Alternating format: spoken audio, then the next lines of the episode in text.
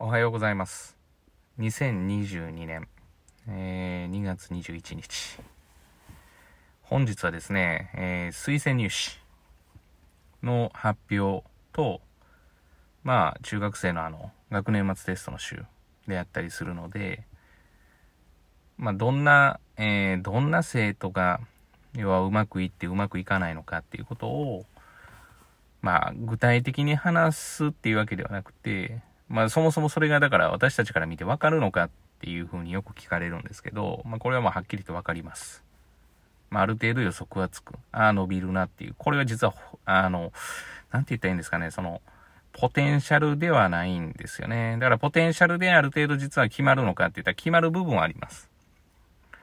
まあそれは運動神経と同様で、まあ当然やってもですね、すぐ身につくお子さんと、まあすぐには身につかないお子さんがいるっていう。で、これは私は勉強が全てではないと思っていますから、別にすぐにやってすぐに身につかないからダメっていうレッテルを貼ってるわけでは全くないということです。その子にはその子の、えーいいところがあるわけで、まあそこをこういかに伸ばしていくかっていうことをしていくことが実は大事じゃないかなっていう。で、まあこの受験産業っていうことも、まあ今後のこの人口の推移とか、まあ今のこの、まあちょっと話大きくなって軽、ゆるくっていつも言ってるんですけど、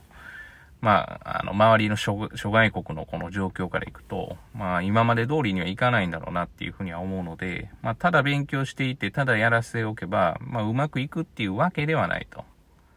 まあ、そこにやっぱり、こう、理念、信念、何を身につけさせるのかっていうのは大事だと。まあ、かといって、その、なんですかね、勉強が大事じゃないとは私は思ってなくて、まあ、何かを思考するにしても、基礎的な知識とか学力に関してはあった方がいいに決まってますから、だそれがないと、まあ、検索の仕方がわからなかったりとか、まあ、例えばどういうふうに調べたらいいのかわかりませんから、だからそういうことで言うと基礎的な学力っていうのは絶対必要で、まあ、身につけておいた方がいい。だから外国は自由だからそういうの身につけてないんでしょっていう意見が多いんですけど、まあ、意外意外そうではなくて、まあ、諸外国でもやっぱりその、本当にこう、知識を持ってやろうとしている人たちに対する教育は日本よりも当然進んでるしという状況がありますから、ではちょっと話を戻すと、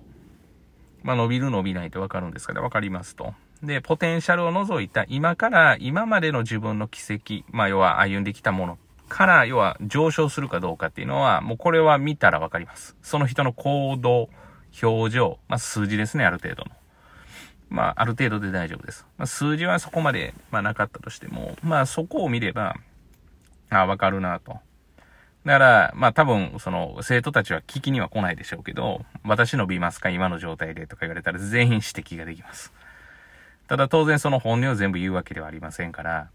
じゃあ、それをほったらかしにしてるのかって、ここが難しいところで、やっぱロボットじゃありませんから、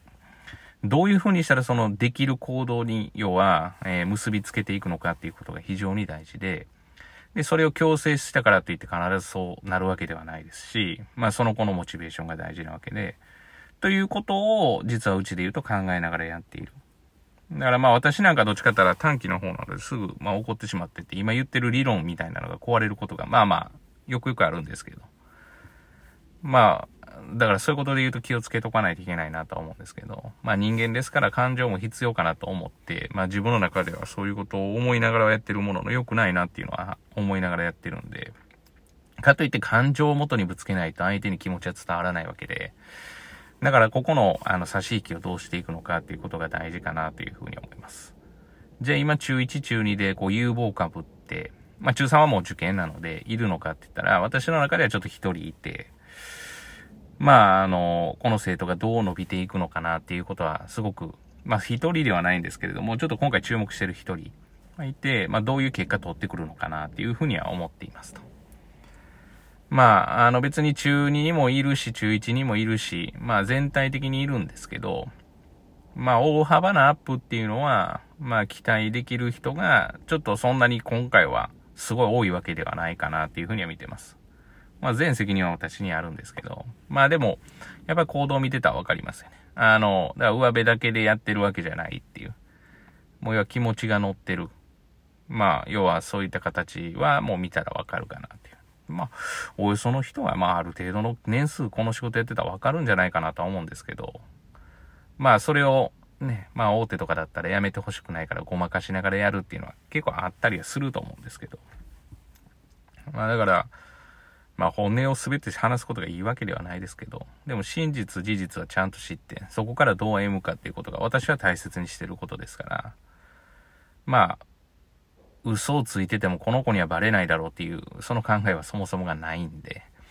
だから、まあそういうことで言うと、ある程度は直球で、あの、やっていってる感じかなというふうに思います。さあ、今日はですね、推薦入試の発表が昼からありますから、まあ、いろいろあるとは思いますけれども、まあ、残念な結果になる人なんか全然落ち込む必要ないですよ。もしこれ聞いてて、あの、残念な結果になったと聞いたとしても、もう何にも思う必要ないです。もう人生にとってもうかすかなことですから。